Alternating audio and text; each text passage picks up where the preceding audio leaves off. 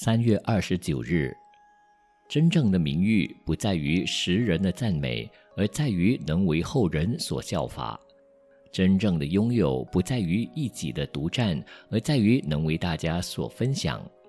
在我们的社会里，因为缺乏交棒的观念，所谓多年媳妇熬成婆，到了交棒的时候，不但交棒者本身年纪老大，接棒的人往往也是已近黄昏之龄了。当一个人在青壮年意气飞扬、精神奋发的时候，一直在高压之下不得发挥，就如奴才一样驯服忠诚，又如绵羊一样柔顺听话。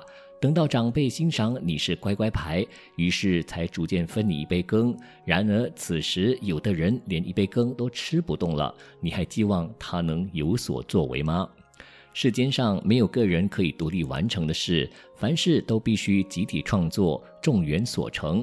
世间事也不是一期的生命就能把一切做好，必须靠代代相传。有传承的事业才能长远，没有传承的事业总是昙花一现。能够不断的交棒，不断的接力，才有无穷的希望。